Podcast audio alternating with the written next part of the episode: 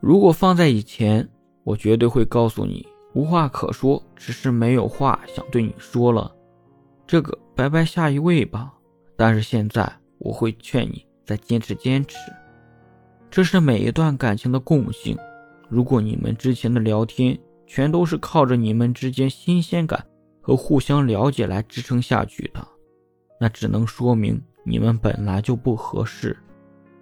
换十个新鲜感过了。也都还是一样的状况。